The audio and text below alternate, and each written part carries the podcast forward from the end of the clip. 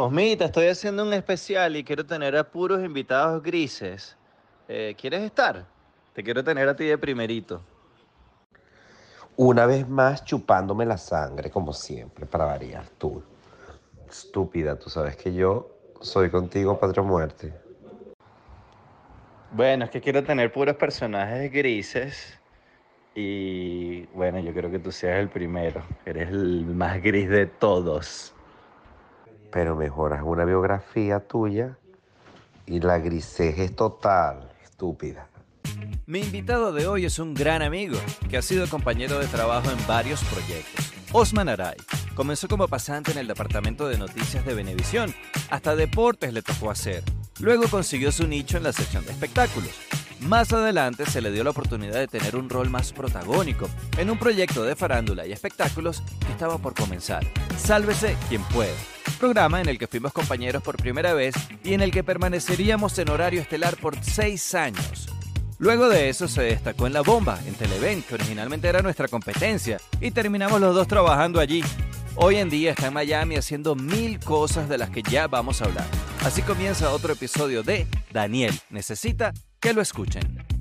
Mira, te voy a decir, eh, los Patreons en el grupo de Telegram que tenemos, te mandaron unas preguntas cuando les dije que iba a grabar. Entonces te las voy a comentar ahorita para que tú vayas pensando. No las tienes que responder ahorita. Para ver si en el camino te vas acordando. Porque mira. Tú, tú tienes esto montado en Patreon. Esto va para YouTube, pero hay una parte que va para Patreon. ¿Qué tal lo de Patreon? Bien. Chamo, hoy llegué por primera vez a 100 Patreons, que suena poquito, pero me ha costado una bola. La gente se suscribe porque te apoyan en tu vaina y quieren que tú sigas haciéndolo. Pues ese es un poco el concepto. Este, y tienes que darles algo a cambio, tienes que darle algo que no lo pones en la versión gratis de YouTube, pues. Claro, sí, sí, sí. Pero entonces ahora tenemos un grupo de Telegram en el que chateamos, en los que solamente están los Patreons. Entonces yo les aviso, voy a grabar con Osman. Y, ah, mira, pregúntale tal cosa y tal. Este, te voy a decir un poquito esas preguntas que te lanzaron ahí para que después las respondemos. Dale, dale, dale. Pero para que le vayas echando coco. Aquí eh, Eduardo Ochoa te mandó cinco, imagínate tú, pero son cortas. Una es eh, algún chisme muy bueno del espectáculo venezolano que en su momento no pudiste decir porque era delicado, pero, pero ya ha pasado el tiempo y ya pudieras decirlo, pues. Sí, lo tengo. Este, también te preguntas si te cansaste de meter el dedo en la llaga, eh, si todavía eres más fuerte que el odio. Em, ¿Qué tan factible es volver a hacer televisión en Venezuela? Un proyecto como Sálvese, quien pueda. Este y alguna anécdota laboral que siempre has querido contar y no has tenido chance. Y por otro lado, César pregunta este, si tiene alguna anécdota chévere sobre sus cameos en Ciudad Bendita. No recuerdo si habrá participado en otras novelas, pero en esa llegó a aparecer varias veces. ¡Wow! ¿Tú apareciste en Ciudad Bendita? Yo me acuerdo de Laurita, pero no de ti. Sí, yo hice unas cosas y además yo tenía un había yo tenía una escena con Carlos García, que era, y, aparecí también en El amor las vuelve locas. una, una escena de sexo con Juan Carlos García, ¿no? No, no, no, no. Dale, pues, dale, arranca, arranca. Vamos con en qué andas ahorita, porque estás haciendo algo en Univisión, estás haciendo algo, es en TV Venezuela también. Ya empezamos, ya esto arrancó. Pues ya empezó hace rato. Ah, ok. Sí, estabas tú chiquito. Este, mm, estás en Univisión. Estás en TV Venezuela. Además de eso. En EBTV, en EBTV. En el venezolano TV, perdón, exacto. sí, EBTV. Que ahora, que ahora cambió, ¿no? Se llama EBTV. Ok. Y, y, mm, pero además de eso, haces relaciones públicas de eventos y de artistas y de figuras. bueno, es algo que sí, que eh, me he dedicado aquí desde que llegué. Entonces, bueno, más o menos ese es mi presente. O sea, este, afortunadamente me, me, me, en, en Univisión comencé como con unas invitaciones para un programa que ellos hacen y entonces, bueno, ahora soy como staff de ellos dos días de la semana, que es martes y miércoles, que son los días que yo estoy en un programa que se llama Sin Rollo Extra, que ellos lo transmiten por una plataforma que se llama VIX. Y es súper cool porque, bueno, este, lo hacemos con todo el grupo de Despierta América todo el crew de ellos que, que, que aparecen en diferentes programas, nos unen así, hace como un híbrido y nos meten a todos allí. Pero bueno, es bien, bien chévere porque aparte de eso, bueno, es el cotilleo del espectáculo. Este, que a ti no te gusta. Y a mí, no, bien, a verdad me divertido mucho. Este, ahí estoy con, con, con bueno, con, con, todos ellos. Este, y hablamos, bueno, y también es una buena manera de uno mantenerse como, como caliente y tal en la noticia. Y bueno, por supuesto, de cuando es la temporada de premios, también me, me, invitan, entonces hago, por ejemplo, ahorita hice los mejores y peores de Premio Juventud para, para, para, para un programa que se llama La Voz de la Mañana, que también se, que aparece en esa plataforma, y son plataformas, este, bueno, muy visibles acá en la comunidad hispana. Eh, fabuloso porque además es, es, como cuando era antes Globovisión, algo así, que es, es noticia todo el tiempo. Entonces, claro, tiene una programación, pero fuerte, fuerte, fuerte de noticias. El noticiero está todo el tiempo. Entonces nosotros, el programa de nosotros sale a las 12 del día y a las 3 de la tarde. Y bueno, es bien chévere. Hoy hablamos con, del tema de, de Raúl Alejandro y, y Rosalía y la muchacha esta que, que, que está metida en ese paquetón. La, la que trabaja en la DEA, dices tú. Ay, sí, bueno, sí, dicen eso, pero. Trabaja con la DEA, no, puedo decir nada porque la mujer, la mujer apareció hoy con, con un tribunal, con una abogada y tal. Y entonces yo decía, yo, ay, pero además me dio muchas ganas de reír porque nosotros tenemos dos panelistas que son colombianas, entonces ellas se saben todos esos chismes, así como uno se sabe los chismes venezolanos, ellas se saben los chismes fuertes colombianos, y entonces dijeron que, bueno, que efectivamente que esas mujeres, que, que son un grupito, pero... Que este, trabajan con la DEA. Sí, pero, pero esta muchacha me pareció, bueno, ella, ella al menos está dando la cara, me pareció valiente. Yo ni siquiera sé bien, el, el, sé que terminaron y dicen que él estaba con esta otra chama, ¿no? Pero es que, claro, es un tema, porque mira, esta mujer se llama Valeria Duque, entonces resulta que esta tipa dice que se fue para el concierto, ella lo montó, eso que está todo en todas las redes, y, y, se puso una, un brazalete de backstage. Entonces allí sale el curan cuento, es que supuestamente Raúl Alejandro pasó la noche con ella. Ahora, ¿quién dice esto? ¿Qué es lo que realmente fue lo que estalló? ¿Quién soltó el chisme, pues? ¿Quién soltó el chisme? El cuento es que supuestamente una de las colegas de las amigas fue la que dijo eso. Entonces la gente dice, pero ¿por qué, se, porque esa muchacha dijo eso? Seguramente estaría celosa, porque Raúl Alejandro se fue con ella y no con la otra. Entonces, bueno, por ahí comenzaron a sonar. Cuando Valeria, obviamente, eh, todo esto es un tema gigante, porque cuando se dio la noticia y se le culpó a Valeria, entonces Valeria llegó y su red social la cerró su cuenta, que era pública, que además tiene un millón de seguidores, la cerró y la puso privada. Me imagino, obviamente, todo el mundo quería seguirla. Resulta que en paralelo, yo que me metí, tiene dos cuentas más. Tiene una cuenta con, de unos productos donde ella es imagen, de unos productos fitness, que yo no sé si son productos de ella o no, pero ella es la que aparece en todo, tiene un cuerpazazo pero también se le afectó el negocio porque ella tuvo que cerrar esa cuenta porque todo el mundo que se le metía, no se le metía Los por comentarios llegaban por allá. Aparte de eso, ella tiene una cuenta de Rialto. Imagínate que, que, que, funcione como Rialto, que el mundo de los Rialtos es tan serio y no sé qué. Tiene esta muchacha con este, este teje-maneje, eso era complicado. Y aparte de eso, otra cosa que huele a podrido es este Raúl Alejandro que dijo que que, o sea, primero que no habían dicho nada, después Raúl Alejandro abre la bocota y dice que, que desde hace meses ya habían terminado, pero que lo dieron a conocer ahora. Entonces también era una cosa rarísima porque hace días Raúl Alejandro tenía post de Rosalía, cosas con ella, o sea, todo eso está rarísimo. Y luego el gordo y la flaca, el Raúl de Molina, dijo de súper buena fuente que Camila Cabello estaba que estaba saliendo, que estaba no sé qué más con Raúl Alejandro. Entonces, imagínate, esto es una bueno, esto es una orgía mediática. Chamo, si supiera que yo, estoy demasiado. Tú sí seguiste conectado con la farándula, pero yo estoy demasiado. Yo de vaina y sé quiénes son Rosalía y Raúl Alejandro. Bueno, Raúl Alejandro, Raúl Alejandro, ni siquiera me muestras una foto y no lo reconozco. Me pones una canción. Él canta, ¿no? Claro. Me pones una además canción tenido- de él y es él, él- la música de él es así medio funky, ¿no? Medio dance, Él ¿no? Tenía, él tiene una canción medio funky, pero también tiene unas canciones como de música urbana. A mí me encanta Raúl Alejandro. Yo lo vi en el 2020, yo trabajé en los Grammy Latinos acá en Miami cuando la pandemia, trabajé en protocolo COVID, fue una chamba que me salió y, y, y, y, no era sin público, o sea, fue, fue el año del COVID que no hubo nada, no, pero hubo premios.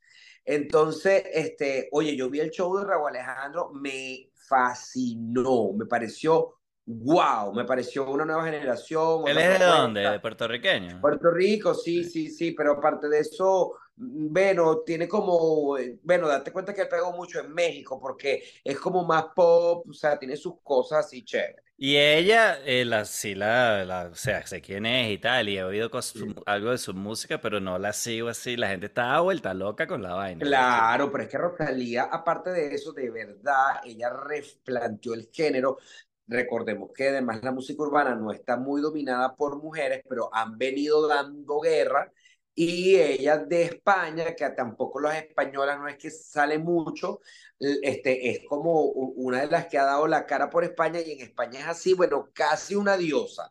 Bueno, Entonces, yo me bueno, atrevería a decir que ella es la, como el, el nivel de fama y de influencia y tal, la Taylor Swift de Hispanoamérica. Sí, De ella es una- Iberoamérica, es una de Iberoamérica. Muy, muy, muy, sí, sí, sí, cómo no. Aparte de eso, también está el tema de que ella eh, eh, eh, es la única española y por ser española también tiene mucha entrada en los rankings europeos. Claro. Entonces, Suiza, eh, Francia, hizo una gira ahorita en, en Francia grandísima, que de hecho terminaba Motomami en Francia. Motomami es el nombre del tour. Sí, entonces- el di- así se llama el disco, ¿no? Él sí, entonces, claro, entonces... Y ella canta en catalán un poquito también, ¿no? Ella canta- Canta en catalán, o sea, a mí me parece que ha tenido una evolución bien, bien Sí, a mí me o sea, cae bien. Yo la he visto así como en entrevistas y haciendo cosas. y ella ha hecho cosas bien. chéveres, sí, Sí, sí, sí, sí. sí. Tiene ese desparpado español y también, bueno, hizo temas con Bad Bunny, o sea, que ya eso es Grandes Ligas, pues. Sí, sí, sí, sí, sí, sí. Bueno, arrancaste de una con los chismes, Osmita. Pero los Ah, títeres, no- nosotros no destruimos a nadie. la gente se ríe sola. Mira, que tomé una botella ahí. Este, ajá, Univisión haciendo muchas apariciones, este, mm, EBTV, que también estás hablando de farándula ahí en E Sí, EBTV. en MTV tengo un programa que se llama Se Pone Caliente. Ese es mi programa, mi programa. Ahí soy el conductor con una compañera de Promar Televisión, Barquisimetana, muy buena, que se Yo me llama acuerdo Ana, de ella. Ana Cecilia Leal, que hacía muchas entrevistas. Ellas, te, ellos son tu fan, además, porque ellas quieren mucho esa época. Y entonces, bueno, con ella hago entrevistas y de verdad hemos tenido momentos muy chéveres. Recientemente tuvimos a Omar Pardillo, el albacea y, el, el, el heredero prácticamente de, del legado de Celia Cruz, porque aquí en Miami se está realizando la exhibición de Celia Cruz, una exhibición que conmemora los 20 años de la partida, aquí se le llama 20 años de eternidad. Pero bueno, sí, fue bien bonita la exposición, todavía está exhibida, este, y es muy interesante, bueno, porque aparecen cosas de, de, de, de Celia de siempre, de su peluca, de los tacones y la, la, la.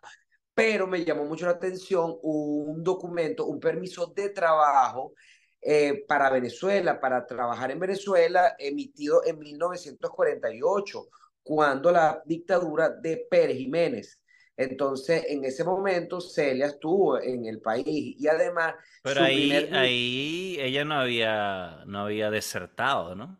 No, por eso te Era, digo, seguía viviendo en Cuba, Cuba. De Cuba, este, la, la, ella pedía un permiso de trabajo para, se lo dieron, pero además yo no sé quién lo conservó y cómo, pero eh, me imagino que también lo consiguió este, el señor Homer Pardillo, pero intacto, o sea, intacto, o sea, un cartón así, el sello Que va para 100 para años. fil- 1948, huevo. O sea, me sorprendió demasiado. O sea, yo, ¿what? Y entonces, y cosas chéveres, pues sus Grammys, pues cosas que uno sabe que están allí. Y las pelucas que no tenía casi pelucas, ¿no? A mí, bueno, un peluquero, lo, todas las pelucas así emblemáticas están ahí. Este, está, está bien chévere. Me gustó porque, porque también en Miami es una ciudad que, que, que tiene como mucha identidad internacional, pero en el fondo tampoco hay algo de Miami. ¿Me entiendes? Ahorita ha agarrado más auge Miami con el tema de, de Messi, con el Inter, con los equipos, con, con cosas, pero esta es una exhibición que, que, lo que sí tiene Miami chévere, que es muy internacional. Pues entonces, claro. es, es, una, es una exhibición que va, ves ve, y estás como en contacto con esa cosa bonita de, de Celia. Pues. Chama, casualmente hoy estaba, yo dije, tuiteé, este, aunque ahora ya no es Twitter, ahora es postear, porque ahora se llama X, este, pero que hay videos cortos de, de repente de una canción, dos canciones de Celia en vivo cuando estaba en su pico, cuando estaba en su mejor momento. Pero qué lástima que no hay un disco de un concierto completo de Celia en su momento cuando estaba disparando con todo. Y casualmente un pana me, me mandó un link por YouTube de un concierto de ella, pero no sé si te acuerdas que ella hizo un disco con Willy Colón que es donde está usted claro, abusó. Y también con Fania, ella hizo Claro. apariciones con... No, ella era parte de. Fania, pero, pero ella hizo un disco que era como diferente a lo que ella hacía, que fue con Willy, que lo produjo Willy, que es donde está usted abusó y tal. Hay un show del o sea, de ella cantando con la orquesta de Willy Colón. Eh, eh, o sea, el repertorio no es el repertorio de ella de siempre, sino lo que ella hizo con Willy Colón.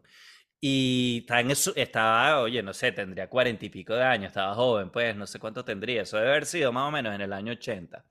Este, y estaba disparando duro. Y es primera vez que veo un show completo donde tú puedes ver lo dura que era Celia Cruz, ¿entiendes? No leer un artículo, no ver un clipcito de tres minutos, sino ver Claro. el show de esa, del monstruo que era ella, pues. No, y además nosotros, imagínate, claro, no, no es una generación que nos pertenece aunque la reconocemos, pero por ejemplo, yo con Albany Lozada, además el hecho, pude obtener la entrevista con Homer Pardillo, porque Homer, dentro de todo lo que, no es que se acordó de mí, pero nosotros en Venevisión la entrevistamos a Celia Cruz con este señor, Homer Pardillo, que era su manager, un muchacho jovencito, yo era, bueno, imagínate, la entrevistamos como en el 99, o sea, yo trabajaba con Albany Lozada en Estrenos y Estrellas, o Pero no en Venezuela, ¿no?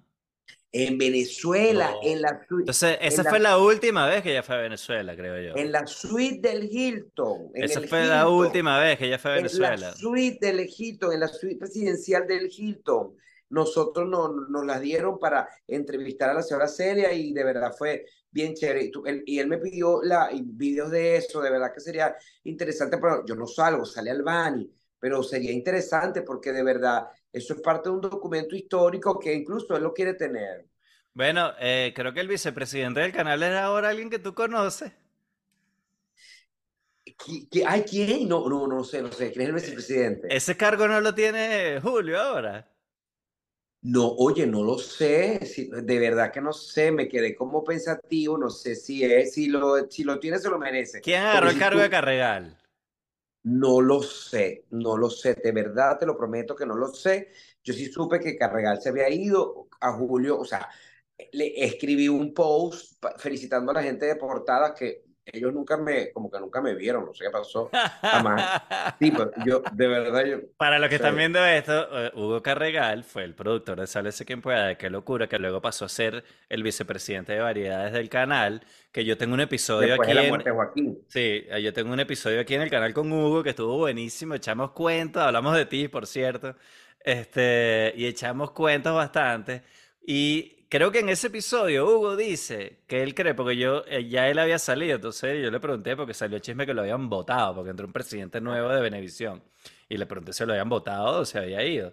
Y él además ahí dice, creo recordar, no sé si me lo dijo fuera del aire o grabando, que él consideraba que Julio Iglesias, que también era el productor de Sálvese quien pueda, este, debía ser la persona para ese puesto. Entonces luego vi que lo mencionó Maite cuando Maite estuvo allá en portada y no sé si le dieron el puesto o no se lo dieron. ¿Tú crees que no? Bueno, oye, no sé, de verdad, bueno, mira, la verdad, yo siento que Julio este, se lo merece porque es una persona que, que primero que tiene mucha mística para trabajar, Total, tremendo este, eh, productor. Es un muy buen productor y, y, bueno, pertenece como a ese legado que, que, que, ha tenido esa escuela allí, pues tiene muchos años allí. Hay gente que, que bueno, la meritocracia tiene que, para mí es, es, importante y, y, que Julio tenga tantos años allí este, de, de, manera invicta, porque por ejemplo Patricia Chung, que está de productora en portada y que tenía más tiempo que Julio, este, eh, Patricia se había, se había ido, pues de, ya la volvió a obtener esta oportunidad. Y Rosela Cardola, que incluso fue mi jefa cuando yo era pasante, que era la productora de portadas, que tenía todavía más tiempo, se, se fue. Entonces yo llamé a Rosela porque nos saludamos y me comentó, no vale, ya yo, ya yo terminé ese ciclo, en no sé qué. Yo siento que tener tantos años en una empresa, yo particularmente siento que es contraproducente. Siento que anula tu crecimiento porque lamentablemente a veces las empresas tienen como una, como, eh, digamos, unos, como unos estándares allí de crecimiento que, que no todo el tiempo eh, te permite avanzar. De hecho, la organización Dinero eh, funcionaba tal cual como los presidenciales, con el quinquenio. O sea, los presidentes de Venevisión duraban cinco años y los presidentes de todas las empresas de ellos los movían, pero duraban cinco años. Bueno, ya que estamos hablando de eso, tú, lo primero que tú hiciste en televisión fue pasante ahí en Venevisión. Sí, yo, yo entré en el año 97, hice pasante de un programa que se llamaba 24 horas que conducía Napoleón Bravo Napoleón Bravo, bueno, para las nuevas generaciones, un periodista muy aguerrido, muy, muy frontal con el tema de, de, del gobierno, porque además este, venían las, las elecciones y toda la candidatura del 98 y fue bien difícil. Y aparte de eso, también era una época de mucha apertura informativa. Entonces, nosotros, yo era parte, bueno, era el pasante y después fui asistente coproductor y productor este, pero fue fuerte porque había, de verdad, había un fuerte debate de todas las esferas y 24 horas era un programa de dos horas que comenzaba a las 6 de la mañana y terminaba a las 8 de la mañana. Y era sí, era el, era el, programa político de Venevisión. Pero además era un programa súper heavy con Napoleón en su mejor momento que además este, eh, Napoleón, que, que él lo sabe porque nosotros es muy cómico. Porque, Ovidio. Este, eh, José Ovidio Rodríguez se llama. José Ovidio Rodríguez, que es el nombre Napoleón Bravo no es su nombre, para el que no lo sabe. José Ovidio Rodríguez, que, que, es, que, que es su nombre de pila. Este, bueno, Napoleón era una persona mm, exigentísima y súper complicada. Y entonces este, nosotros te, podíamos tener un programa listo a las 6 de la tarde y llamaba a Napoleón Ring. Este, mira, este programa hay que cambiarlo, mañana va a otra cosa. Entonces, bueno, era la famosa época en donde amanecíamos prácticamente en el canal. Considero que eso, que, que ha cambiado, que bueno, porque la verdad en esa época era prácticamente una explotación. O sea, nosotros trabajábamos demasiado, demasiado. Yo una vez me quedé dormido manejando y de broma choco porque un cantado de cansancio gigante, porque además para trabajar, tener un programa a las 6 de la mañana, tienes que entrar por lo menos a las 5 de la mañana, pero ya teniendo ya el programa hecho desde la noche anterior. Pasar al área a las 6, tú tienes que estar listo desde las 3. Sí, entonces ya teníamos eh, el organigrama de nosotros, ya había un equipo que trabajaba de noche y así iba. Por lo menos era en vivo, ¿no? O sea, si salía. Era en vivo. Salía como salía y ya entregarle, tú tenías que recibir a Napoleón como a las cinco y media que él llegaba, no antes, como a las cinco que él llegaba para maquillaje y estar en la puerta del canal esperando los periódicos, imagínate tú, los periódicos del de, que, que el rollete de periódicos y abrírselos para que Napoleón viera los titulares y luego él subrayaba ¿verdad? y abría con los titulares de prensa. Bueno, esa es una manera de trabajar no solamente en Venezuela, en Venevisión, era en el mundo entero en esa época, antes de las redes, antes de todo. Pues. Todavía, con todo y eso, aquí en Univisión, este, hay equipos que entran a trabajar a las 2 de la mañana. Bueno, yo, este yo, tú, en esa época estaba empezando el internet en Venezuela, en, el, en la oficina, el dial-up todavía no había banda ancha. Este, pero yo recuerdo haber estado trabajando en la Mega, porque mientras tú estabas haciendo eso, yo estaba de pasante en la Mega. Este, y yo recuerdo tener que ir a la CanTV, que, o sea, en esa época no existían los cybercafé ni nada de esa vaina. Entonces, si tú querías meterte en internet y no tenías internet en tu casa, que muy pocas personas lo tenían, tú ibas a la CanTV a conectarte en la CanTV. Como si fuera un cybercafé, pero era de la CanTV, era como un centro de conexiones que había. Pero había uno en Chacao. Este, y tú, entonces era como lo que después fue ir al cybercafé a conectarse. En ese momento era unas, un solo lugar y las noticias, porque nosotros hablábamos de, de música gringa, entonces necesitábamos buscar noticias de bandas americanas más que todo o, británicas. Entonces esa no era una información que te llegaba en el Nacional y en el Universal. Entonces, este, pero tú llegaste a trabajar con los cables también de noticias. Claro, nosotros. era como un fax. Era como un fax que llegaba. Los cables de AP, APTV, todo, todo, absolutamente todo. Y era bien chévere porque, porque yo teníamos, aparte de ese, ese servicio, eh, eh, era el video y también era la explicación. Entonces, sí te mandaban como una, unos, unos updates, pues como unas actualizaciones de lo que te mandaban con, como, con una pseudonota que, te, que, la agencia mandaba. Pues, pero, por ejemplo, en mi rubro, que yo siempre era espectáculos y moda, no sé qué más, llegaban cosas severísimas que yo las procesaba, bueno, para después transmitírselas al Bani, porque después de, de, de 24 horas, yo pasé a ser en el Mundial, en el Mundial, vino el, vino el Mundial Francia 98 y justamente el, el, el, al muchacho que hacía eh, deportes lo, se lo llevaron para Francia y yo hice deportes tentativa, imagínate tú cómo era eso. Tirando flechas. Un desastre. Y luego, y luego me, me pasaron a estrenos que fue chévere, pues. Pero te acuerdas, ¿te acuerdas de alguna, ¿te acuerdas de alguna metida de pata haciendo alguna haciendo noticias de deporte? De deporte. ¿Te acuerdas eh, alguna cagada que pusiste como que tenías, no sé, tenías que hablar de alguien, de un futbolista, de un beisbolista que todo el mundo sabía? No es que no cometí errores, sino que yo tenía, o sea, tenía eso lo, me lo leían y me lo leían y me lo leían. O sea, eso, eso, pasaba por muchos filtros. O sea, yo podía redactar, pero yo tenía un jefe de asignaciones que me corregía y aparte de eso, eso cuando lo, lo iba para el, la persona que, que, que, narraba deporte, lo volvía a corregir. O sea, ah, no eras tú el que estaba al aire, tú eras el que escribía no, las notas. Oh, yo, yo, era el redactor, yo era el productor de, del segmento. Oh, ya, Entonces, eh, no, no, no, no, no, jamás, olvídate de eso. No, no, no, no, no, en esa época no estaba al aire. Después fue que comenzaron a darme con Albani, con Albani ya cuando era su productor sí empezaron a darte como pasecitos y entrevistas sí, pequeñas. porque además, además era, era, eh, fue producto de, de, de, de, la circunstancia, o sea, eh, con Albani, que aunque pareciera que era, que era, que era rápido o era fácil, no era fácil nada, porque nosotros teníamos un horario pero es que yo nunca he tenido horario, o sea, mi horario era y que de ocho y media a, no sé, como a tres de la tarde. Eso era como el horario, el horario del redactor de eso. pero la, la, la, posesión que tú tenías, pues, el puesto que tú tenías. pero imagínate, de, tú llega, yo llegaba antes para poder desarrollar más noticias.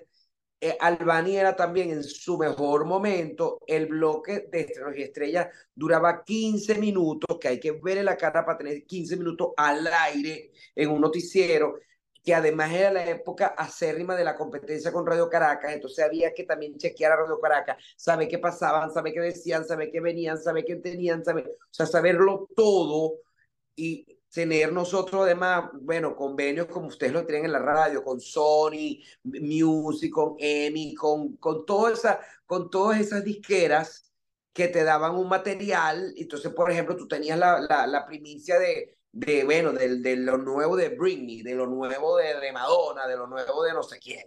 Entonces, tú eso era dándole a eso. Este, yo recuerdo que parte de las cosas que más rating tuvimos siempre fue un, un material de los Beatles que, que mandaron aquella época cuando mandaron, este, creo que era la canción de um, Yellow Submarine o, o yo no me acuerdo, una canción que salían todos así y, y, y cantando con mucho público, pero que la remasterizaron y le pusieron color.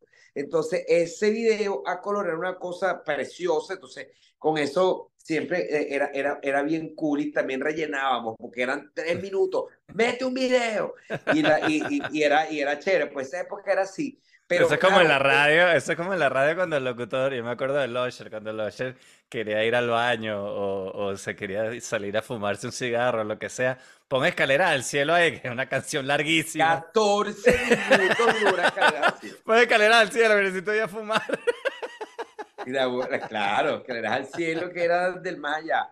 Entonces, bueno, ese, ese, tipo de cosas lo hacíamos, pero, pero mentira, o sea, a las 3 de la tarde, cuando tú salías al noticiero, ay, sí pero después venían los encuentros, las notas, las, las ruedas de prensa, los desfiles claro. de moda, los eventos de la noche, las entrevistas, las premier, todo era a todas las horas, o sea, eso era no parar, no parar, no parar, no parar, eso no paraba nunca. Sí, la gente no se imagina el trabajón que no hay detrás de 15 minutos al aire de televisión o de radio o de un podcast. Este, la gente no tiene idea de todo el o sea, tú, y además que toda esa vaina te la calabas tú, no Albani. Tú eras el que pasabas todo el día y te, me, me, imagino que ibas a tres ruedas de prensa en la tarde, a un cóctel en la noche, que a ti no te gusta casi esos coctelitos. sí, estaba bueno, bueno, era la época, además la época chévere. Pues, o sea, Mira, ajá, entonces, entraste con Napoleón, pasante, terminaste siendo productor, pero a ti siempre te gustó fue el espectáculo. El espectáculo, entonces trabajé con Albani. ¿Hiciste tu pasantía corta por deporte? Sí. Este... No, no, no, lo de deporte fue lo que duró el mundial. Okay. O sea, el mundial, el mundial, el mundial, no, no sé si era, el, si era el Mundial Francia 98. Entonces, lo que duró el Mundial y después inmediatamente cada quien en su puesto, pero yo me fui a hacer, a hacer Esteros y Estrellas. Pues, ok, entonces, bueno, como, y, pero ya con Albani no eras pasante, eras productor. No, con Albani, claro, con Albani ya era como Redactor, era productor, pues. era productor, era, era, era, sí, era, era un productor sin cargo, pero... pero ¿y tú, me... y tú eras de ese asistente de producción que siempre querías salir en cámara, que en lo que medio había un chance claro, tú grabas la vaina tú. Porque hay unos así, hay unos que, que, si el talento se descuida, pum, está el productor ahí con el micrófono en la mano, y hay otros que sí, no, no quieren salir en pantalla. Bueno, en Venevisión eso era muy estricto y nosotros también éramos, éramos unos, unos muchachos, unos muchachos muy, muy, como respetuositos, ¿no? Pero sí salía mi mano, entonces me era muy cómico porque yo siempre utilizaba como un brazalete, como una cosa, entonces la gente me veía, mire, yo decía, ahí está mi mano.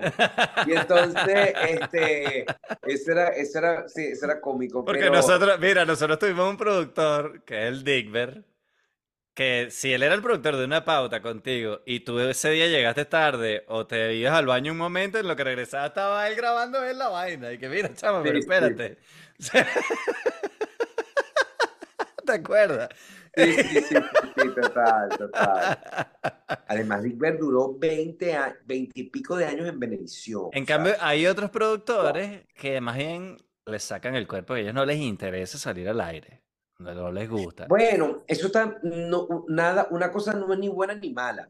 Yo siento que parte de lo que tú quieras hacer, si a ti te gusta esto y te, y te gusta forjar una carrera también en, en pantalla, oye, es súper cool que lo puedas hacer. ¿Me entiendes? Eh, eh, eh, claro, pero hay mí... una línea, por eso te lo pregunto, hay una línea muy delgada entre tú tener una aspiración y otra es querer robar el, el, el, trabajo al talento del programa que tú produces. O sea, el trabajo del productor es una cosa y el trabajo del talento es otra cosa. A veces el talento es el mismo productor, está bien. Pero una cosa es que, oye, que el talento se da que está cuidando las espaldas porque el productor le quiere robar la chamba. Y otra cosa es que tú en algún momento que se abre un espacio te den el chance a ti que eras productor. ¿Tú eras no. el que quería estar figurando todo el tiempo o, o la cosa se dio más, te, alguien te lo propuso?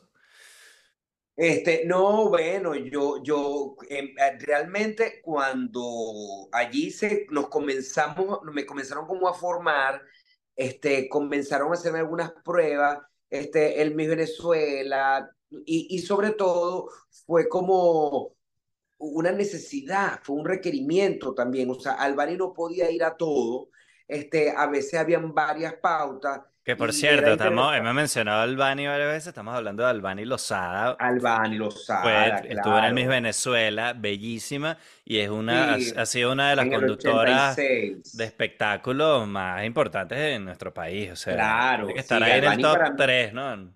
yo siento que para mí Albani fue como la, la, la gran creadora de un formato que luego fue muy eh, seguido, pues, que era eh, la, la, par- la particular presencia de, de muchachas muy bonitas, este, hablando de, de entretenimiento y de espectáculos, no sé qué. Entonces, claro, el, Al- se vestía bello, era glamorosa, ta, ta, ta. Ahorita tiene ese pelo muy largo, Albani, córtate ese pelo. bella, chama, Pero, bella. Pero Albani tiene ese pelo muy largo, Albani. Si ves esto, córtate ese pelo.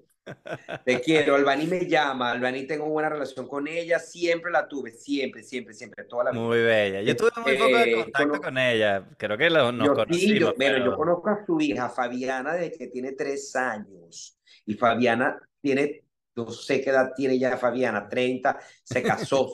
Imagínate. Mira, ajá, entonces estrenos y estrellas, que yo me acuerdo de ti, que en esa época tenías el pelo, tenías tu medio afro, Mi, sí, tenía mi, mi, mi churli. que no nos conocíamos, en ese momento no nos conocíamos, pero casualmente teníamos mucha gente en común, porque conmigo en Unión Radio trabajaba gente que estudió contigo. Claro, en, en Sí. Blue Radio trabajaba toda la... Yo estudié en la Universidad Central de Venezuela y ahí había mucha gente, bueno, de la radio. Ok, ¿cuánto tiempo pasaste en estrenos? En estreno yo creo, oye, yo, yo, yo estuve un tiempo, pero sacando, sacando cuentas, en el 2003 fue que se lo sálvese. Do- 2003, sí. do- 2003, bueno, tuve 98, 99, 2000, 2001, 2002, 2003. Cinco añitos. Sí, sí, no, Este, sí em, fue, porque además fue una época grandísima, o sea, el Miss Venezuela, este, todo, todo, todo, lo- sobre todo lo que más recuerdo, que era una época muy linda de la moda en Venezuela. Entonces, la moda tenía una representación y, y se hacían unos eventos de moda alucinantes, era fascinante ir a una presentación de, de cualquiera, diseñadores que ya no están, o sea, Richard Febles, en estos días vi, vi videos así del recuerdo, Richard Febles, este, eh, José María Almeida, eh, eh, la misma Mayela Camacho que está aquí, yo la, me, me, me, consigo eventualmente a Mayela, Margarita Sim, vivía en Venezuela, este, y toda esa gente hacía unos shows preciosos, era una fiesta, era una gala ir para eso, era maravilloso. Sí, totalmente. Bueno, cuando nosotros hicimos Sálvese, yo siento que nosotros agarramos el coletazo de esa último que quedaba de la De época la buena de la televisión. buena, también habían cambiado los formatos porque ya no era, ah, no era tan glam, pero había muchos eventos, o sea, Sí. nosotros... Aunque me imagino que si, si la situación económica de Venezuela hubiera sido otra, pues nosotros hicimos Sálvese justo después del paro. Claro. Este, o sea, que Venezuela venía de una época dura económica. Y yo supongo, Sí. yo siempre he pensado que por lo menos ese, por lo menos en mi caso, tú ya estabas dentro de Venevisión, pero yo no. Mi- a mí se me dio ese chance. Yo creo que, que esa situación económica me fue una de las causas de que a mí se me diera el chance, porque entonces ya esos grandes talentos de siempre no estaban ahí. Entonces se abrieron unos huecos y bueno, salimos los nuevos, nos dieron el chance. Claro, y Pero si, aparte de si el, si el sí, país hubiera seguido bien, quizás esos huecos no se hubieran abierto y yo no hubiera tenido el chance. Bueno, pero aparte de eso también, yo sí creo, Beto, yo difiero de ti en el aspecto que yo sí creo que hubieses tenido chance, porque más allá de, de, de de las vacantes, eh, lo que realmente propuso, sálvese quien pueda, y por ejemplo tu talento, el talento de Nel Martínez, la frescura de Valesca, lo que hacíamos nosotros, era una propuesta distinta, pues yo creo que era una respuesta a, a- a un movimiento que ya se veía en la calle, que Claro, que pero sí, ah, también. pero sí lo veía eh, de repente Carregal, Julio Iglesias, tú, yo, Valesca. Pero yo me imagino que los ejecutivos, desde el punto de vista de los ejecutivos del canal es, bueno, sí, vamos a hacer este programa que nos va a costar cuatro lochas porque los talentos son unos chamos nuevos y ajá, y si sale mal, nos buscamos otros chamos y ya. No es que te, no es que estás lidiando Sí. con un talento del Bueno, nivel de Maite. evidentemente nuestros contenidos eran, eran, eran bastante, era, era, era un programa que se podía hacer con, con no tanto presupuesto, este, porque se hacía mucho en exteriores, etcétera. Sin embargo, bueno, después sí, sí agarró vida. Pues, claro, porque el programa le fue bien, pero yo me imagino que originalmente la lógica de los ejecutivos habrá sido, bueno, sí, Aquí tienes Carregal cuatro lochas para que hagas el programa. Eso es lo que hay. Y Carregal dijo, bueno, con estas cuatro lochas, en vez de pagarle una gran figura, le puedo pagar cuatro o cinco chamos nuevos que me hagan la chamba y, y, los, los voy moldeando como vaya a ser. Estamos hablando de Sálvese quien pueda, que es un programa que hacíamos Osman y yo y Valesca Castrillo. Y bueno, hubo varias generaciones, pero creo que tú y yo fuimos los únicos que estuvimos desde el principio hasta el final, ¿no? Oye, ¿verdad que sí? Yo creo que fuimos los únicos, porque empezamos Valesca, tú y yo. Luego se incorporó Laura. Cuando nos dieron el mediodía, que era el Sálvese quien pueda extra, entró Laura, que estaba en prensa. Que, que estaba en prensa pasamos, en vez de ser tres, éramos cuatro. Pero imagínate tú, nosotros tumbamos, o sea, nosotros nos dieron el segmento del noticiero de Estreno y estrella, justamente. Claro, nos lo dieron a nosotros, o sea, ese espacio, nosotros hacíamos eso, o sea, y, eso tenía mucho rating. Creo que después entró mm, Andrés. ¿no? Que ganó el concurso, de... no ganó, quedó de segundo. Sí, Andrés, no, Andrés lo que pasa es que salió de Ají Picante. Claro, pero él, quedó de segundo en el concurso que ganó Alex con Calves. Ah, sí, es y verdad. Y el premio del concurso para el que ganara era el programa que terminó siendo 12 corazones y el segundo lugar venía para Sálvese. Es verdad, no me acordaba de Sí, que por cierto el otro día hablé con Alex y él cree recordar que hubo un momento que la cosa iba a ser al revés, que él le iba a tocar, sálvese. Venir para sálvese con nosotros, sí. O que en un momento... A, bueno, eh, a ellos les encantaba sálvese, sálvese era cool. Y entonces entró Andrés Escarione, que es uno de los pocos que, o sea, ya yo, yo tengo como cinco años que no sé nada de él, le perdí la pista. Eh, yo, Creo que está en España. Está en España, qué chévere, además siempre bueno, no sé, eh, el tiempo que compartí con él me pareció un chavo súper lindo, súper educado, muy buena persona. Pero él no se veía cómodo en la farándula, él no... Bueno, él hacía sus cosas, pero, pero de repente también estaba, estaba, yo creo que también su nicho era más la radio, pues, porque en la radio le gustaba, él era como niño rata de radio. Porque yo no era nada farandulero cuando yo entré en Sálvese, pero me adapté. Claro, te adaptaste. Este, a mí al principio me tenía, los productores me tenían que decir, mira, esa es la de tal novela, anda, entrevístala. O sea, a mí me tenían que decir al, antes, después yo empecé ya a conocer a todo el mundo, pero al principio yo no sabía nada de farándula. Tú sí estabas ya haciendo espectáculos desde hace rato. Entonces empezamos, eh, Osman, Valesca y Daniel, luego entró Laurita Vieira, este, luego entró Andrés, entonces terminamos siendo cinco. No me acuerdo quién, no me acuerdo quién sea lo primero. ¿Fue Laura y entró Gaby o fue Andrés y entró Alex? No, eso fue un momento después que, que buscaron, se fue Daniel, se fue Andrés. Y entró Alex Barrios. Y entraba, exacto, entonces eh, eh, eran... Y luego se fue Laura y entró Gaby. Ah, claro, Valesca. Se fue Valesca y entró Gaby. Gaby y Laura estuvieron juntas. Sí. Entonces fue la temporada nueva, que también fue una muy buena temporada que era con Gaby y con, y con Alexander Barro. Exacto, y con Laurita, y seguía Laurita, pues. Claro, claro, claro. Exacto. Este, mm, pero al principio yo no sé si tú te acuerdas cuando yo entré, cuando Antes de que todas esas mujeres parieran, porque todas parieron. Oye, ¿verdad que? Mucho, muchacho, mucho. ¿Verdad que sí? Pero los de Laura. ¿Cuántos tiene Gaby? Cinco. Los, de Laura fueron, eh, son tripochos, ¿no? Sí, trillizos. De, una, sí, pero, pero pero Gaby tiene como cuatro hijos. Y Valesca tiene dos.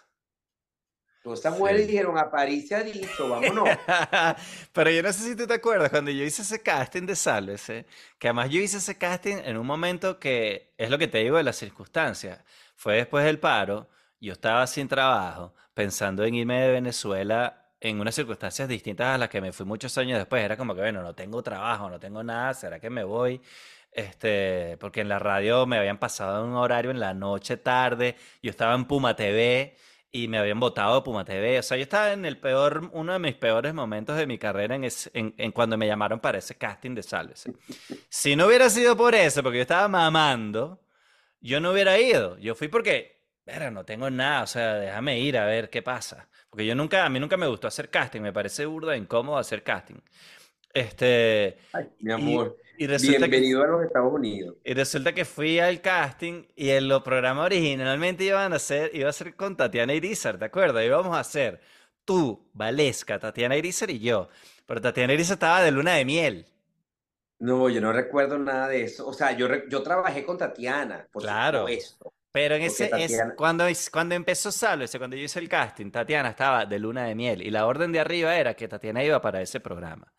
Resulta que el programa arrancó, Tatiana se iba a incorporar después, supuestamente, y yo no sé exactamente qué pasó, si fue que ella llegó y dijo, no, yo no quiero hacer ese programa con esa gente, o si el canal, o si Hugo dijo, no, mira, mejor vamos a hacerlo sin Tatiana y vamos a dejar, ya tengo los, el talento que yo quiero usar. No sé, no sé de dónde vino la decisión. Claro, claro, claro. Oye, Pero- no me acordaba de eso. Es más, en la, yo me acuerdo que en la página de Venevisión estaba anunciado Tatiana Irizar en el, en el, de, como, parte del talento del programa. Después cambiaron esa vaina. Mm. Pero yo me acuerdo de ese casting que, lo, que nos llamaron un poquitón de gente de la radio. Y tú ya estabas en el programa, ya se sabía que eras tú, ya se sabía que era Valesca. El programa no tenía nombre todavía. Este, yo hice el casting ese día que me conseguí en el pasillo con toda la gente que hacía radio en ese momento, toda la gente de, nuestra edad. Este, y esa misma tarde me llamó Marusi Gitani, la productora del programa, ya para grabar una pauta. El programa no tenía nombre todavía. Nosotros ya estábamos grabando y no sabíamos ni cuándo íbamos al aire ni cómo se llamaba el programa. ¿Tú te acuerdas de esa vaina? Bueno, me- yo me acuerdo de tu casting porque yo, yo me acuerdo que yo vi el casting y, y- y recuerdo de todo lo que dijiste y todo esto, pero no me acuerdo de, de, de la pauta y de ese momento que también, es que fue un momento, era un momento muy loco porque también fue un momento donde, donde el canal también estaba como reorganizando, así como corriendo de aquí y de allá. Y entonces ensamblaron gente de diferentes producciones para una, hay que hacer este programa. Entonces estaba Marusi, que toda la vida había trabajado en En programas de, portada. de- en- en- no en portada porque no Bueno, no por- existía, pero era ese equipo, pues. pero estaba, claro, pero era, venían de hacer Maite, Giros TV, Era el equipo de Di Valerio. de Di Marusi, Valerio, de la claro. productora Di Valerio, y aparte de eso eran de- venían de hacer Maite y todo Claro, eso. que pero estaba entonces Carregal, que era qué locura. Y venía Julio Iglesias, que venía de Atómico y del Club de los Tigritos. y de del. Club Tigrito. Este, o sea, era un equipo que, que me imagino que también dentro del canal fue, mira, esto es lo que hay, van a hacer este programa porque si no, no hay trabajo para cual. ustedes. Y era un programa Era por el que nadie loco. apostaba a medio. Sí, bueno, yo siento que tuvo un, un- un- un buen tiro y creo que, que Carregal también tuvo mucha visión como productor, Claro, porque él nos sacó lo mejor, él, él- él- Total. él entendió que estos muñequitos, estas, estas marionetas de su momento, tuvo como moverlas, pues, ¿me entiendes? Porque Totalmente. productor. total. Pero era un programa que productor, dentro del canal, sacar lo mejor de cada quien. pero era un programa que dentro del canal los ejecutivos no daban medio. Por... Nadie pensó que ese programa iba a durar. Y resulta Claro. que la vaina fue un palo. Sí, bueno, fue, fue muy significativo, en el interior era una locura, o sea, de verdad. Sí, sí, sí. Fue muy, era muy loco, sálvese. Pero yo me acuerdo ese esa misma tarde después del casting me llamaron para una pauta que era algo así como una premiere de los X-Men, de una película de los X-Men. Y había unas Mm. mujeres como disfrazadas con un body paint y tal.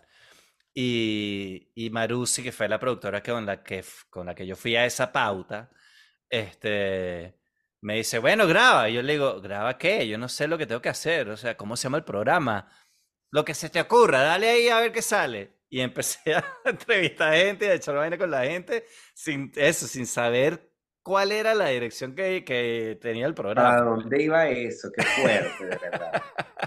Pero, pero tú te acuerdas aquellas premiers de, de, de, de, de película, era una locura. Sí, sí, sí, sí, sí, sí, Era una locura, era una premier de una película a todo trapo, era una cosa de locos lo que se hacía. Lo Me único que faltaba era que trajeran, lo único que faltaba era que trajeran a, las, a los actores de la película de Los lo que actores faltaba. originales.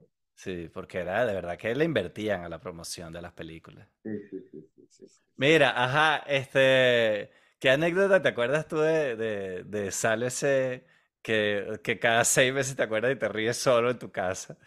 No, bueno, recuerdo muchas, muchísimas, muchísimas. Para mí la anécdota de, de David Bisbal cuando siento el boom de tu corazón fue muy cómica. ¿Cuál es esa? Cuando el, el- David Bisbal va a grabar un video en Venezuela Esa fue por el- Choroní, ¿no?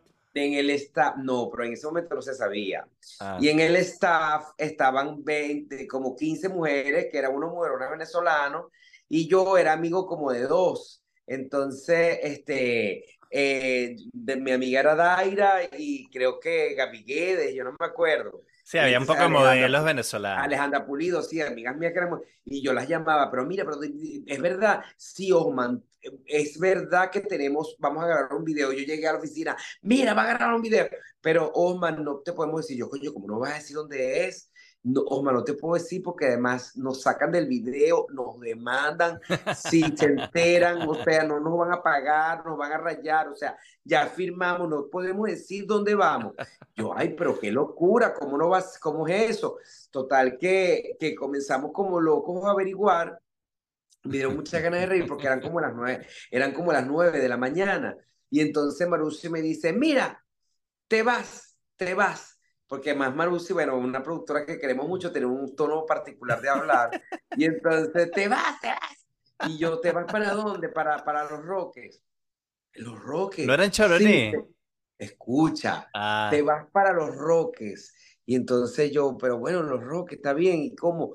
Bueno, no yo, Manu, si yo vengo vestido con una camisa, yo cómo voy para Los Roques, Llama tu yo en esa época, bueno, eh, yo llamaba a mi mamá y me mandaron un motorizado a buscarme una maletica que me había hecho mi mamá con, con una ropa playera y para atrás, y para el aeropuerto, para el aeropuerto, o sea, plata, ta, ta, ta, ta, ta, este, y, y, y a las 12, racata, o once y media, boom, volando para el Gran Roque. tú, tú te ro- fuiste para los Roques. Escucha, Ya fui me estoy acordando. Ya me... Me fui para los Roques con un me camarógrafo con se- que se llama Ernesto, con Ernie. Entonces me fui, me Ernesto, fui, alto. me, me fui con él y entonces este, nos, me fui para la autoridad única de los Roques y digo, disculpe señor, ¿cómo está? Este, están grabando aquí un video de Bisbal y la gente decía, ¿qué? ¿David O qué? sea, además era como un martes y había un dos morrocoyas así caminando. O sea, no había nada. Y dice, la única manera que estén grabando es que estén dentro de un velero, porque si hay alguna actividad en la autoridad única de los Rockets, tienen que saberla. Y yo le digo, Marusi, yo como a las 2 de la tarde salía a- buscando con- señal, buscando señal, porque no... no, y además con un peñero salía a grabar. Marusi, no sé qué decirte, pero aquí no está David Bisbal. Y, de- y me dice, vente, te tienes que venir, vente ya, porque ya sabemos dónde está. Está en Choroní. Ay, en Choroní no puede ser. ¿Y cómo se les ocurrió? Mándame para acá. Pero vente, no importa, vente. Bueno, yo acato mi orden, yo me voy para el aeropuerto y en el aeropuerto, señor, mire que el próximo vuelo que salga para Caracas, porque, bueno, porque nosotros vinimos, pero un error de la compañía y de la empresa, entonces nos tenemos que, que, que, mire, mijo, aquí el único vuelo que sale para Caracas es mañana a las 6 de la tarde. Y yo, Maruti, gracias por regalarme un- dos días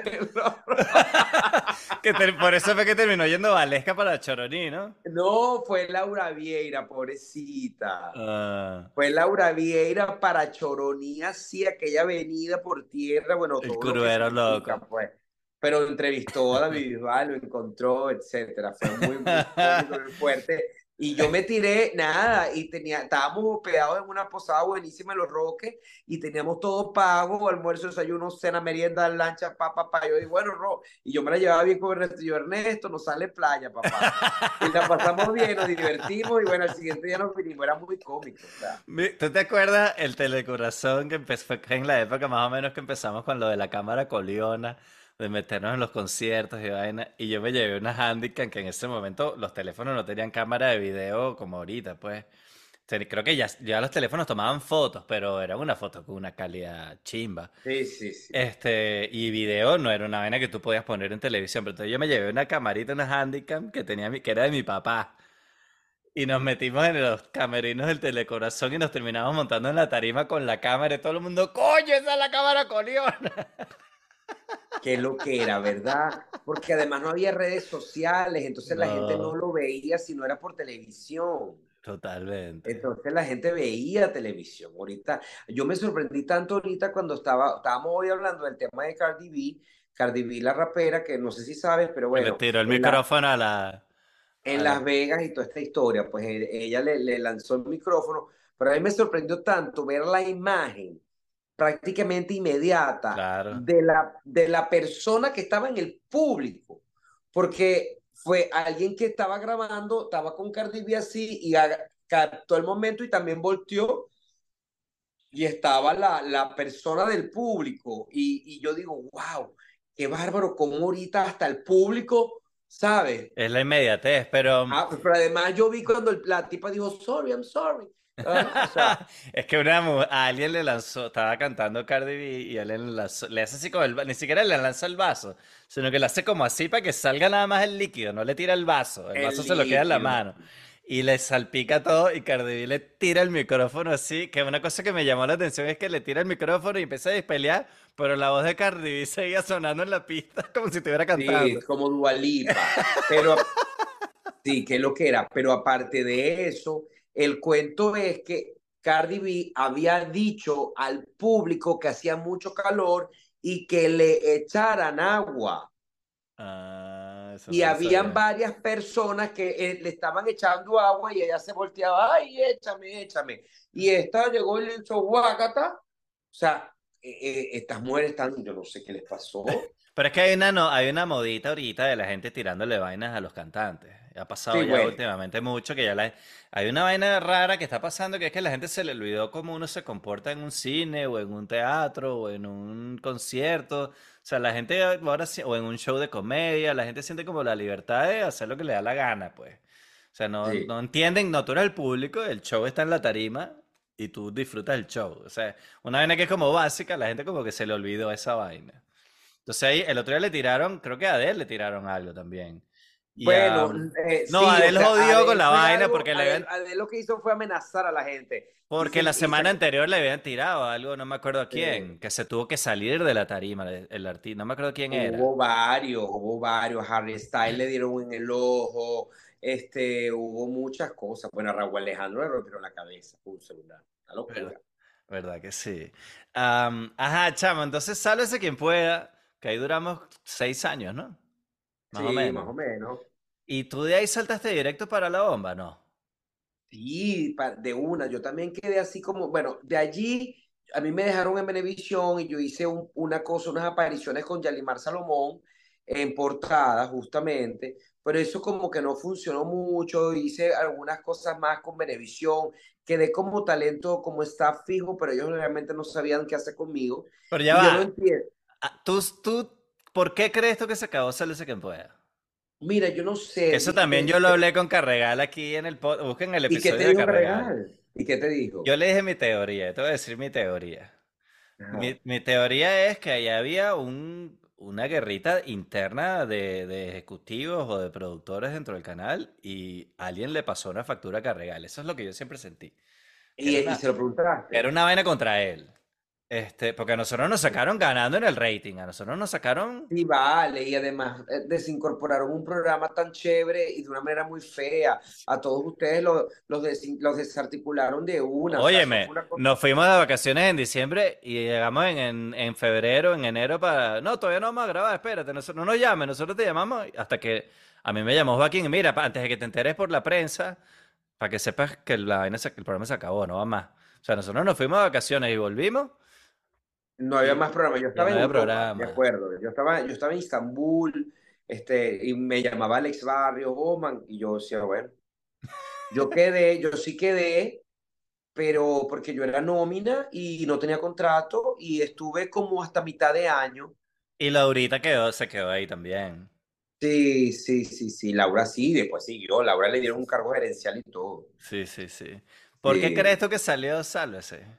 No, yo no sé, tú sabes que a mí me dijeron que, que mm, había una pareja de animadores muy famosa en su momento, esa pareja ya se divorció, pero esa pareja como que, a mí me dijeron que ellos como que hicieron fuerza para que, ay, no, ese programa que habla de nosotros, pero yo Yo no Eso, creo. ¿Tú yo estás no hablando de. Daniel Sarcovich, quién quiera?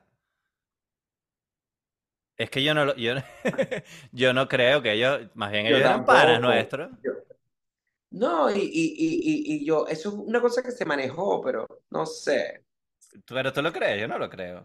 Yo no creo. Y también, este, lamentablemente también me dijeron que una de las personas que no quería, no le quería salir del programa era un ejecutivo que además lamentablemente falleció, pues que no, no nos quedaremos sin saber si de verdad no le gustaba o no, pues, pero ¿Quién es ese? el señor Solórzano, Ah, Solórzano era uno de ah, los ejecutivos que, pero, pero, a mí me suena más, a- ese me parece más factible. Yo siempre sentí que era algún ejecutivo que no le gustaba el programa, o, sí, o qué era loco, o alguien que le quería poner la piedra a carregal dentro del canal. Además, qué, qué, qué lástima porque, porque Sálvese, o sea, Venevisión perdió mucho con Sálvese que pueda eh, afuera, porque se dio terreno, ganó, ganó terreno la bomba que venía creciendo y era, y era, eh, eh, hacían cosas fuertes y subidas de tono.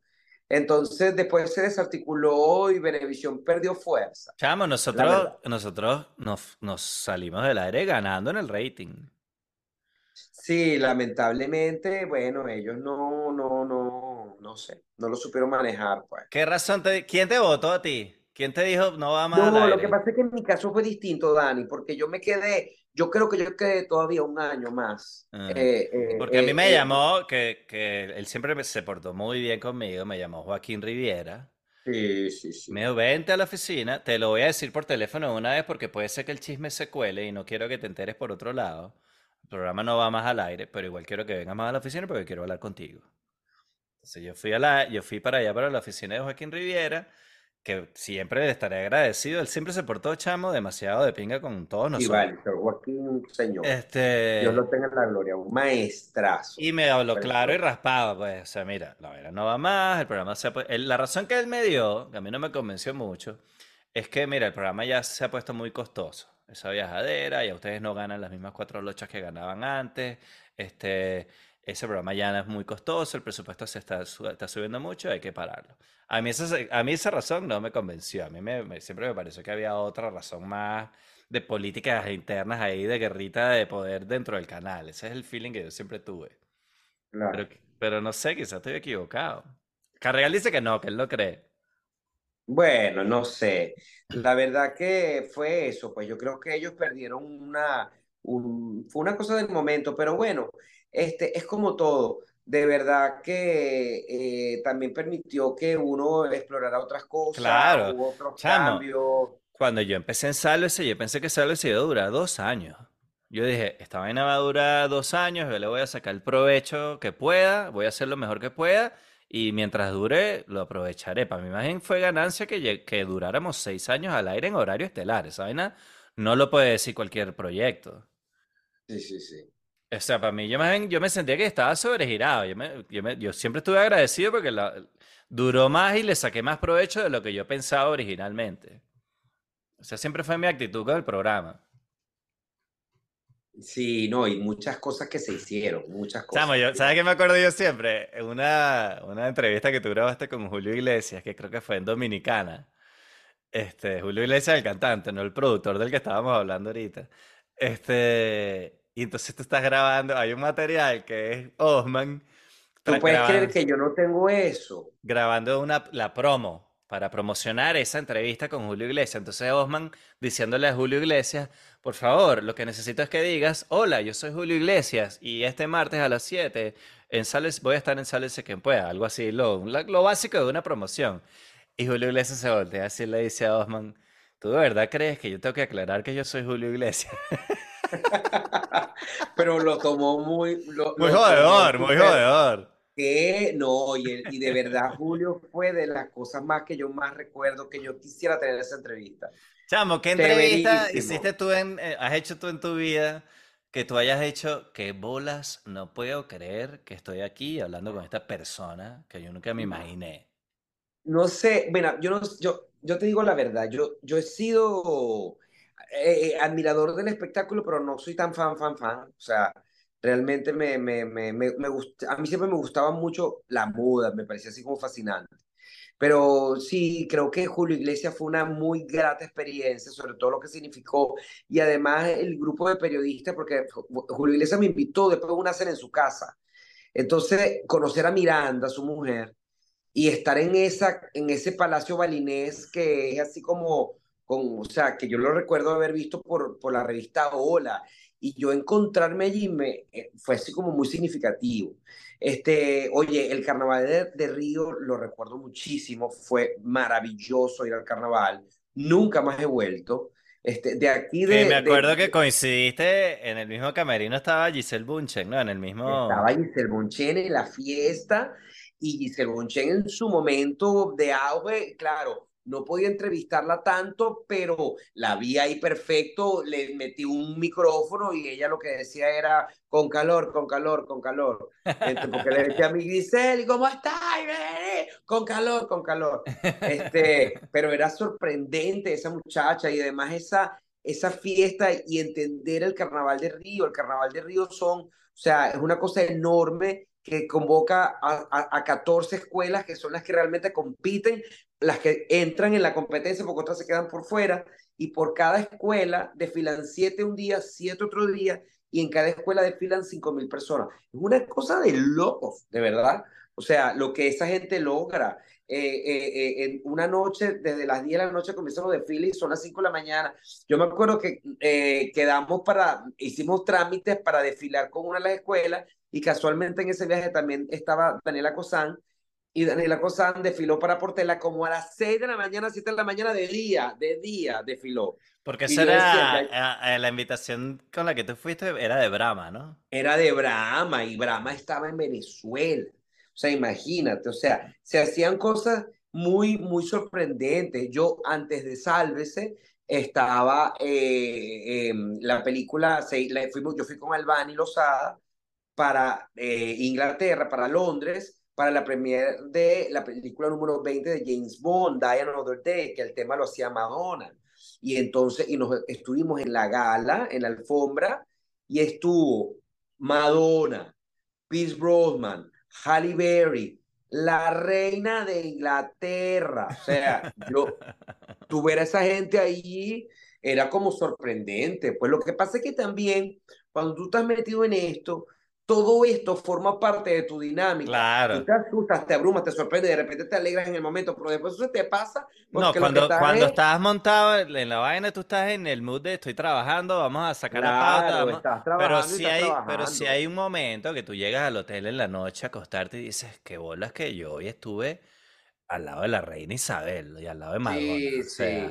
No, y, y ¿Quién se iba que...? Yo, yo hice las entrevistas de servicio de lavandería, y recuerdo también, por ejemplo, que también fue muy, un trabajo muy significativo que cuando se hizo el concierto Paz sin Fronteras, que lo hizo Juanes, en la frontera con Colombia, nosotros hicimos una transmisión histórica para la televisión bueno, de cinco horas. Ahí, Lauri, tú te fuiste con Laurita para allá. Me fui con Laura. Y, a mí me tocó el estudio, en vivo. A mí me tocó el estudio. Y hay una parte que tú no viviste, que es la parte de la señal no llega.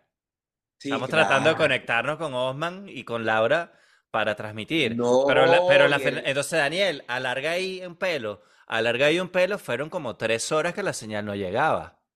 Y Daniel hablando paja en televisión. Carregar así sudando, haciendo no, pero imagínate tú, a mí me da mucha ganas de reír porque yo, que era amigo, o sea, yo, cono, yo siempre conocí a, a Ricardo Montaner y Ricardo Montaner es una persona que yo entrevisté mucho, lo entrevisté mucho en Venevisión y, y, tuve varios momentos con él. Por ejemplo, yo viajé con él a México cuando él hizo eh, Cantando por un Sueño, que fue jurado.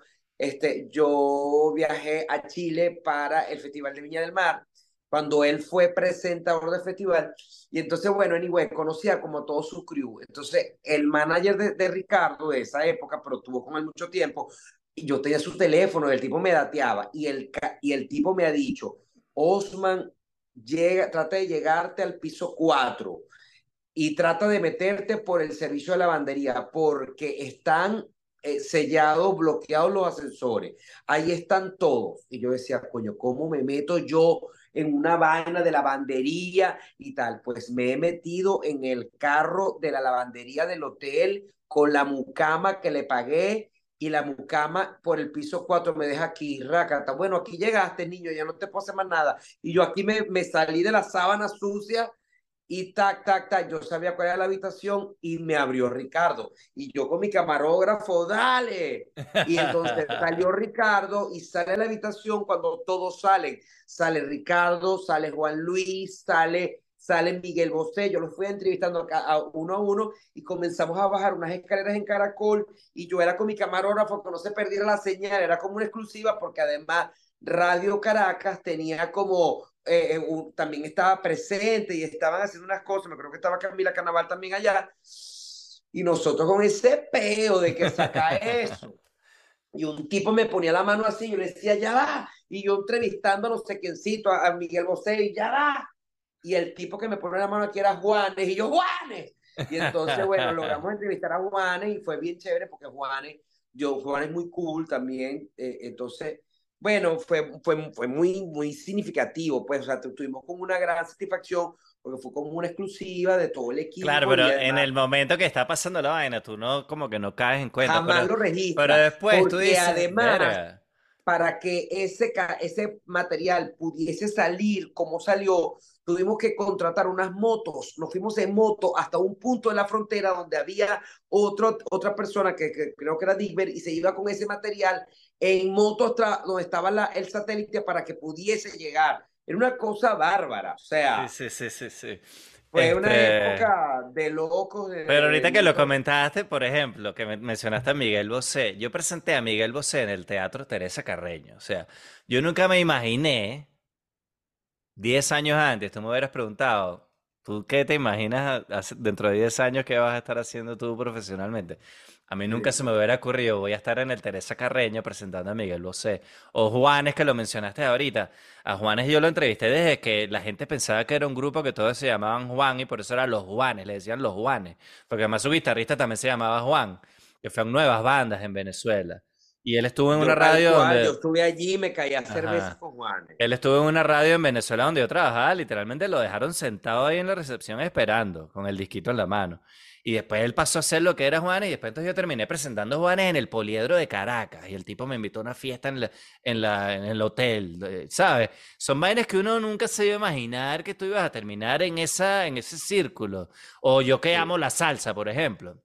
Tuve la oportunidad de vacilarme a todos los salseros que quedaban vivos ahí y, y, conversar con ellos y con algunos hasta tomarme un trago, algunos hasta terminé montado haciéndoles coro. ¿Sabes? Son vainas que uno no se imagina que, va, que tú vas a, que eso te va a pasar. ¿Me explico? Sí.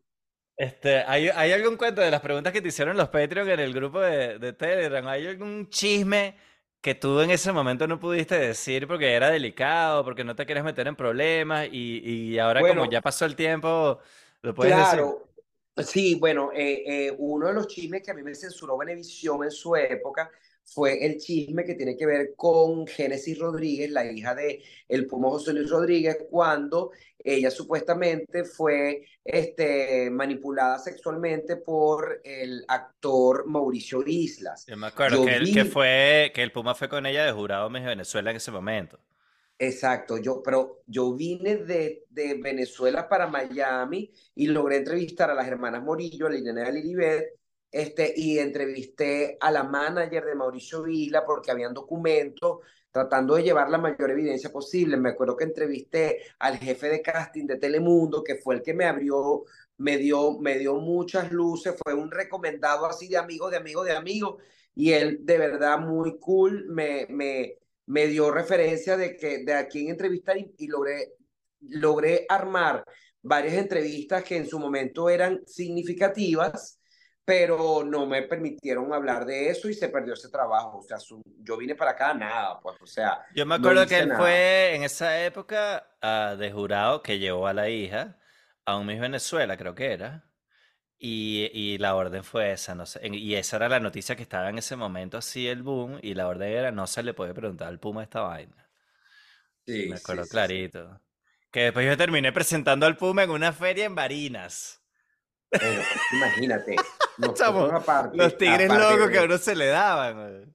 Pero es que lo, no, y además era, no es tanto, yo, yo no siento que era, un- o sea, yo sé que allá le decimos tigres, pero era eh, nuestra, nuestra presencia tan grande en, lo, en todo el país que nos llamaron para hacer todo. Yo, yo fui hasta Tucupita a presentar un reinado, o sea, que es lo más lejos, ojo, y no lo digo de manera despectiva, De no sino que lejos, nunca, pues. no conozco Tucu- Tucupita y de verdad fue lejos, o sea, yo tuve que llegar a Maturín y de Maturín rodar con una gente que me llevó hasta allá para yo ganarme un dinero. Sea, era así como una locura. Chamo, sí. Además que todos los fines de semana estábamos en una ciudad o en un pueblo distinto. O sea, era... Sí, sí, Si no era con Sálvese, era... estábamos matando un tigre, pues. Era, sí, era una tú, maravilla. tú yo- te adueñaste un poquito de la zona de, de- de San Cristóbal y esa parte para allá, te- todos los tigres te salían a ti, a mí no me salían tigres por allá, yo estaba más hacia Maracaibo o hacia Oriente. Ay, Maracaibo, pero Maracaibo era fenomenal. Lo máximo, Para Maracaibo lo era fenomenal.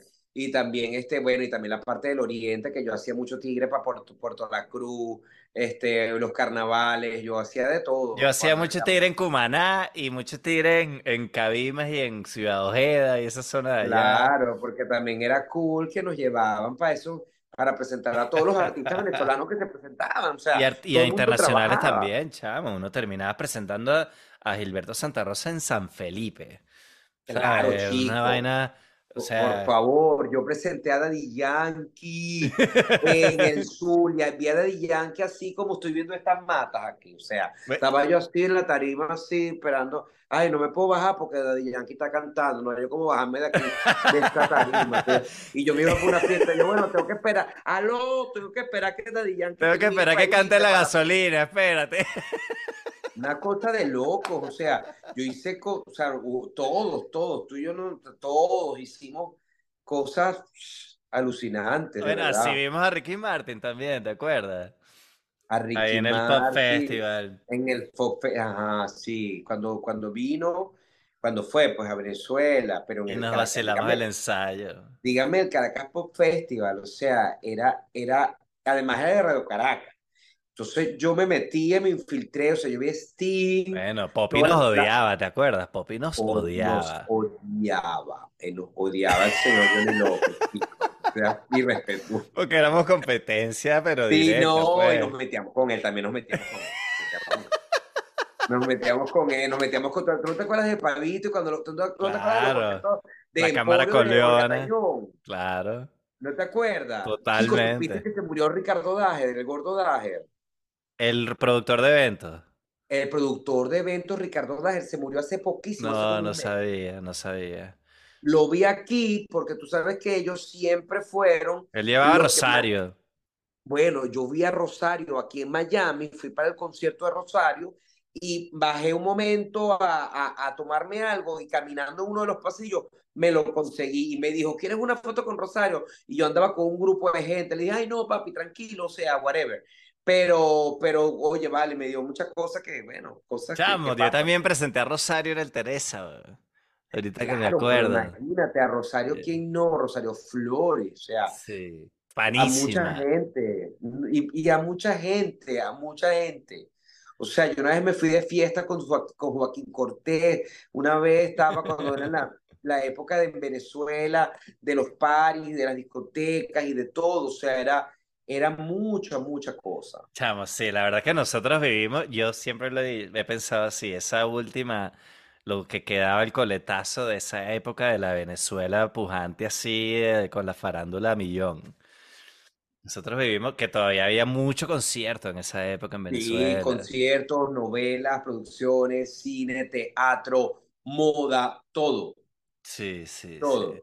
Todo, todo, todo, todo. Ajá, chamo, tú estuviste un año después de Sálvese haciendo cositas ahí dando coñazos en Venevisión hasta que tú te fuiste o te, o te votaron. No, ya, o sea, yo, Joaquín me dijo que, que ya terminara y, y bueno, nada, que, que, que no vemos nada, no, no, no habíamos, no había mucho que hacer. En ese momento replanteé venirme a Nueva York y, y bueno, mm, después me vine a Nueva York, pero compré una ropa, entonces me puse a vender una ropa, me salió una oportunidad para, para montar una tienda de ropa en Plaza Las Américas, que había sido Claro, me acuerdo. había sido como un sueño mío con mi ¿Cómo es que se mamá. llamaba esa tienda? Osmari, se llamaba Osmari Altamoda, porque era de mi mamá, Osma y María. Y entonces se llamaba Osmari Altamoda, bueno. Un nombre muy veneco, un nombre bien veneco. Bueno, pero era como una cosa romántica allí, porque además yo quería, yo quería hacer cosas eh, como un fashion y no sé qué, y la, y la, la, la boutique terminó siendo como una réplica de, del, del closet de mi mamá, pues mi mamá era la que le hacía la curaduría, pues no, es esta blusa. Sin embargo, te diré que una vez yo traje unas blusas de Nueva York y me sorprendió mucho verlas en la calle, o sea, me dio como, mira, estas blusas yo las traje y me pareció, me pareció bonito, pues esa época fue bien bonita y enseguida me, me dio la entrada para hacer, seguía haciendo teatro, este, y me dio la entrada para hacer, este, me llamaron de la bomba, pues. Esa época, que, esa fue la época que estábamos haciendo Amores de Barra. Amores de Barra, en el 2012 entré yo a, a la bomba. Y esa es la época que estábamos haciendo Amores, ¿no? Sí. Bueno, tú empezaste en Amores de Barra primero que yo. Cuando yo entré, ya ustedes tenían un año dándole. ¿Tú estabas desde el principio en Amores de Barra? Yo estuve desde el principio. Usted, cuando yo entré, estaban ustedes cumpliendo un año. Sí. Me acuerdo que fue en agosto, clarito, porque fue el día, bueno, en, esto, en esta fecha más o menos, porque era mi cumpleaños el 4 de agosto. Y en esos días era el primer aniversario de, de Amores de Barra que me llamó Judith por Gloria Ordóñez. Ah, estaban, estaban buscando a alguien para ese personaje que yo hacía. Y Gloria me recomendó y tuve una reunión con Judith y con Amado. Y con Amado de esa. Que Gloria Ordóñez fue mi invitada en el capítulo anterior. Si no lo han visto, vean a Gloria que hablamos. Ah, bueno, está más, ella es más de pinga que el carrizo, chamo. Mira, pero aparte de eso, este, qué época tan chévere con Amores de Barra. O sea, eh, eh, un espectáculo que aparte que duraba dos horas, que además nos pagaban buenísimo, este, eh, bueno, buenísimo, buenísimo entre comillas, buenísimo comparado para lo que se ganaba haciendo teatro. Pero, nos pagaban muy bien, Daniel, y, te digo algo, y Judith era... No, lo que estoy diciendo no es por criticar a Judith. No, no, Judith, no, yo sé, Judith pagaba por encima del promedio, pero no era algo de lo que uno podía vivir. Claro, pero, pero era, pero, pero era, era, era un complemento muy rentable. Sí, sí, sí, y el espectáculo era... Y gozábamos una bola, gozábamos era una muy bola. y era tan divertido, o sea, tú sabes, nosotros después de la obra, yo llegaba a mi casa a las 4 de la mañana, era un party, era como una terapia loca, era... Gozábamos una bola haciendo la obra. Era algo loco, o sea, era como una familia disfuncional donde el que te tocaba era hablar y, y después era sea, yo me fui de rumbo, yo, yo hice desastre con esa obra, o sea. Sí, sí, sí, sí, fue, muy, una, fue una buena época, chamo, fue una buena época. Era como un oasis porque la farándula y el país se, se, estaba como, estaba decayendo, pero nosotros teníamos como ese oasis ahí de esa obra que todavía funcionaba. Yo la hice creo que por cinco años o cuatro años, tú la hiciste como por seis o siete. Yo lo hice, yo no sé, yo la hice también mucho tiempo y llegó un momento en que me cansé porque, wow, tenía que hacer un fin de semana así, un fin de semana no. Ah, es verdad, estando yo en la obra tú saliste, tú dejaste de hacerla, sí, es verdad. Que en esa época, te, en esa época te metiste en un rollo con nuestros compañeritos de obra, Juliet Lima y Arturo de los Ríos. No, para nada. Yo, eso fue, eso, fue una cosa que hablamos. Eso fue una cosa que hablamos justamente en el, en el, en un episodio que ellos me entrevistaron porque eso es una cosa que ellos manejaron. Ellos, eh, en su mente ellos dijeron que yo los vendí y yo en la vida yo nunca los vendí, te lo prometo. Pero el que o sea, saltó el chisme en la bomba no fuiste tú. No, le, el chisme lo, lo Déjame aclararle aquí, déjame aclararle a la gente. En esa época, Arturo de los Ríos estaba en Amores de Barra con nosotros, que para ese momento estaba casado con Sandrita de Abreu todavía. Con Sandra de Abreu. Estaba en la obra también. Este, sí. Osman estaba en la obra, yo estaba en la obra, o sea, compartíamos todo el tiempo. Y empezó, bueno, la cosa no, no, no, bueno, yo no voy a contar aquí los detalles de la relación no, de Sandra pero yo con te, Arturo. Yo te, hacer una mejor, yo te hacer un resumen bueno. Ajá. Lo que pasa es que paralelo a Amores de Barra hacíamos una obra infantil ¿verdad? que se llamaba Magicus y nosotros nos hemos ido de gira con Magicus para Carigua. Hicimos dos funciones allá porque nos contrataron la obra. Y a mí, mi compañero de cuarto era Arturo de los Ríos. Y resulta que mi compañero de cuarto nunca durmió en el cuarto. Siempre estuvo, eh, eh, siempre estaba por ahí. Y entonces, bueno, eh, se manejó allí enseguida que, que Arturo y Juliet y tal. Pero Juliet estaba, en, Juliet estaba en esa obra también. Juliet estaba en esa obra, Juliet estaba en Magicus. O sea, ella estaba en el viaje en Acarigua con En usted. el viaje en Acarigua, entonces él durmió Y, con Sandri- ella, pues. y Sandrita estaba en Caracas conmigo haciendo amores de barra. y estaba casada, qué sé yo, entonces pues supuestamente tenían peo, pa. Entonces, claro, se manejó eso y eso lo publicó la prensa. Entonces ellos dijeron que yo había sido el culpable de eso porque yo era el que lo sabía. Yo digo, no, Ellos estaban arrechísimos contigo. Sí, Eh, pero- Arturo y a Sandrita y Juliet. sí, sí, sí, arrechísimos. Sí, pero yo nunca, nunca, nunca, o sea, yo lo dije en la bomba porque salió, pero yo no, no, no los vendí, pues, o sea, yo, entonces, y en la bomba me ponían a hablar, usted estaba en esa obra, usted hable, y yo, ¿qué digo? Leía lo que, lo- le- leía eso, y claro, eso fue un problema, pues, o sea, imagínate. Esta- yo siempre, bueno, me enteraba, de verdad que yo en Venezuela tenía mucho, mucho tentáculo, me- no sé, me enteraba, siempre sabía. Chamo, pero yo siento que a nosotros al principio nos tenían miedo los artistas, no querían compartir mucho con nosotros porque pensaban que nosotros íbamos a decir cualquier locura que viéramos. Pero después ellos empezaron a ver la manera como nosotros tratábamos la noticia y el chisme y la farándula. Y nosotros dentro de todo éramos bastante, o sea, estábamos en ese jueguito de echar vaina y de dar el tubazo y el chisme nuevo y la cosa.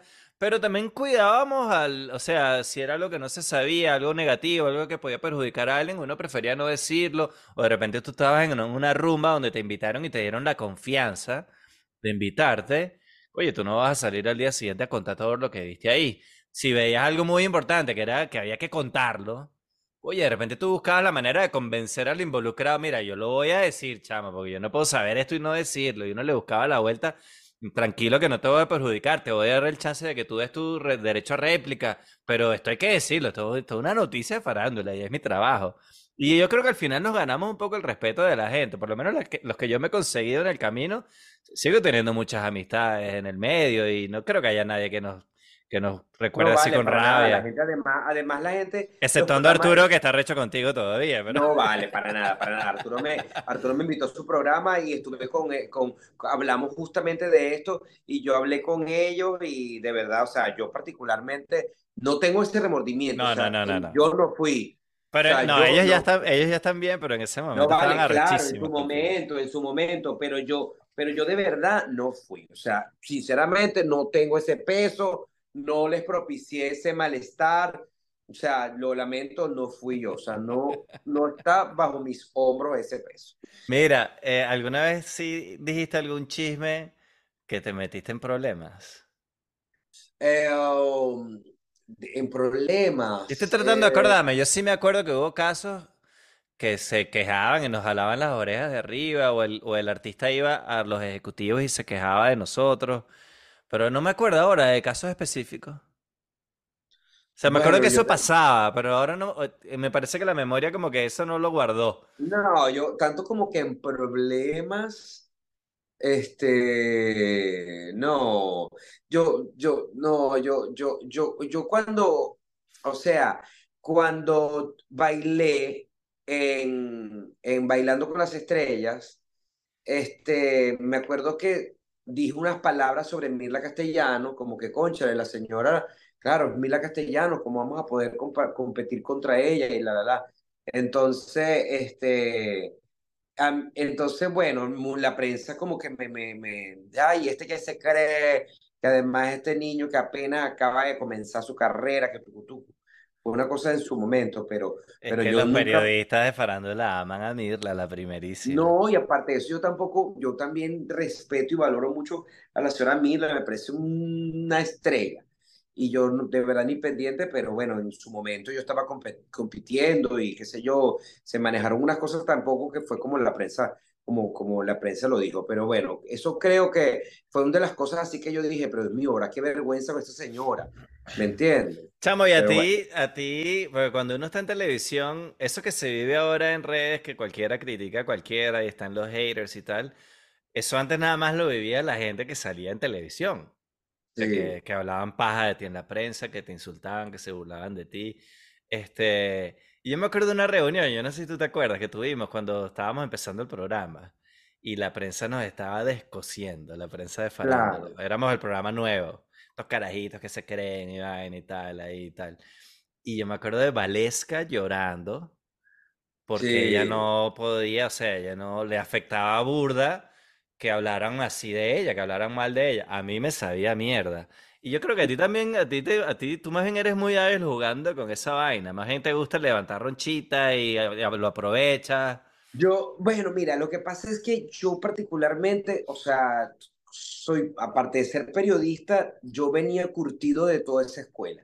Y yo sé cómo también trabaja y piensa la prensa, o sea, entonces, este, eh, también uno, uno tiene que salir a seguir adelante y no dejarse amilanar por eso, porque si no, no tiene sentido, pues. Entonces, Valesca, obviamente, eh, eh, para ella era un programa de más, de que, que ella estaba apostando, estaba estaba con toda la ilusión, no siempre le pone lo mejor, tratar de, que salga bien y que te echen esas destrucciones en prensa nacional, es así como que wow, que tú sí, la verdad que nos daban, nos daban hasta Entonces, todo claro, pero después como todo, después comenzó a, a decir que que no, que era así, que ta, ta, ta, que qué talento, que, que no sé qué, que qué bella, o sea. Sí, sí, sí. sí. Siempre es así. El ciclo, es, el ciclo de la, de la farándula, pues. a mí me acuerdo que decían, como, que además me da risa porque como si esa vaina fuera un insulto, decían que yo era gay, vaina, que, que yo botaba las plumas y tal. En Ay, programa, me parecía, me parecía una A mí me parece como que, primero, no me, no, no me parece un insulto, o sea, ¿cuál es, ¿cuál es el problema si yo fuera gay? Este, o sea, a mí me daba como risa la vaina, ¿entiendes? No, y yo recuerdo que se metían mucho, por ejemplo, contigo siempre el, el, el issue de, de, que te vestías mal. Sí, sí, sí, sí. Que tú fuiste el, el mal vestido forever. forever nunca, nunca superaste. Nunca se, que a mí me sabe a mierda, chavo. A mí me Mira cómo estoy, una franela, chavo. Yo me he visto así, a mí no me importa. no, vale, yo sé, yo sé, pero estoy diciendo que la gente decía eso. Pues, sí, sí, sí, sí, sí, sí, sí. Pero una época que la agarraron con mi orientación sexual, no sé por qué. Y yo me vacilaba la vaina y me daba risa. Este, bueno, además que ha pasado, ha pasado, también era otra época, eso hace 20 años, estamos hablando. Este, que, bueno, que a mí me... Yo no sé si tú no... Mm, la verdad es que yo nunca he hablado contigo de esto en público, Osman. Tú me dices si quieres que lo corte o no. No, no sé. ¿Sabes cuál es la pregunta que a mí más me hacen sobre ti? Tu, orientación, tu orientación sexual, weón. Bueno, porque la gente, porque la gente siempre quiere saber un poco más. Esta es la versión gratis del episodio. Si quieres disfrutarlo completo, te invito a que te suscribas a mi Patreon. Eso es lo que hace posible que el proyecto continúe. Ahora puedes usar la prueba gratis por una semana y la idea es que te guste y te quedes, pero si no puedes, no pasa nada. Además de disfrutar de este episodio completico, tienes acceso a más de un año de material exclusivo y al grupo de chat en el que se habla de próximos invitados, comentarios para ellos y mucho más. Ya sabes, patreon.com slash Daniel Necesita. Gracias.